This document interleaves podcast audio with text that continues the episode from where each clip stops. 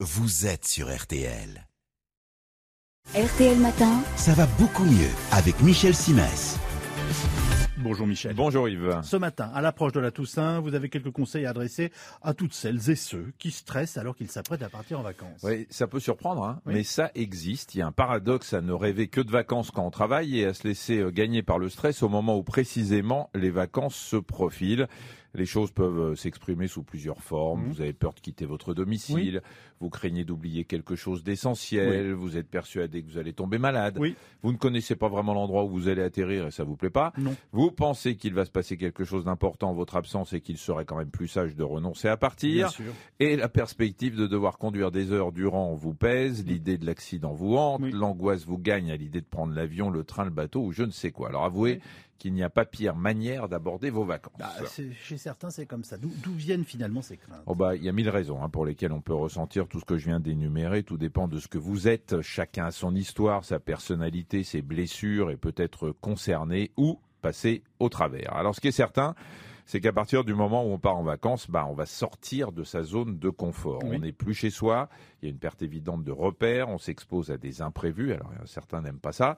On va devoir déléguer pas mal de choses au pilote de l'avion, cuisinier de l'hôtel, à je ne sais qui, quand on est du style à tout vouloir contrôler, ça pose problème. Bon, quel conseil donnez-vous euh, à ceux qui se reconnaissent dans les descriptions que vous venez de nous faire? Alors déjà, il faut penser à lâcher prise. Et pour y parvenir, il faut, dans les jours, voire les semaines qui précèdent le départ, hein, pour ceux que ça concerne, privilégier tout ce qui vous fait plaisir. Eh ben, faites-vous inviter à dîner, allez au spectacle, au resto, voyez vos amis, soyez insouciants, ce sera le meilleur moyen de vous débarrasser de ce souci que semble constituer le voyage qui s'annonce. Alors évidemment, cette farandole de petits plaisirs n'est recommandée que si vous avez en amont arrêté la liste de ce que vous mettez dans votre valise. Mhm. Une fois les choses validées, vous n'y revenez plus. De même, si vous avez des corvées du style rendez-vous chez le médecin ou Ouais. facture à régler, faites en sorte que tout ça soit reporté après les vacances ou réglé bien avant le départ. Encore une fois, les jours qui précèdent, vous ne serez jamais aussi serein que si vous avez l'esprit libre. Et puis, vous pouvez aussi mettre en place des stratégies pour éviter l'acte manqué. Ah, vous m'intéressez là, que voulez-vous dire? Vous connaissez l'histoire du type qui perd son passeport à trois jours du départ? Oui, oui, oui. elle est beaucoup plus répandue qu'on l'imagine.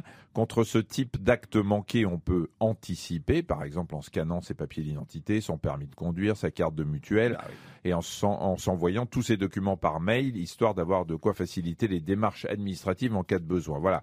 Alors tout ça, ce sont des conseils à court terme pour ceux qui partent à la Toussaint. Là, je m'intéresse maintenant à ceux qui partent à Noël, hein, Oui, ça m'intéresse qui, plus, qui moi, oui. peuvent déjà d'or- d'ores et déjà se renseigner sur l'hypnose. C'est une solution souvent efficace pour les plus vulnérables. On y a de plus en plus recours pour contrer les crises de panique susceptibles de survenir à l'idée de voyager.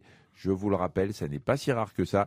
Et dans bien des cas, il suffit d'une seule séance. Moi, je suis hypnotisé par votre regard infiniment expressif et je vous dis à demain. À demain.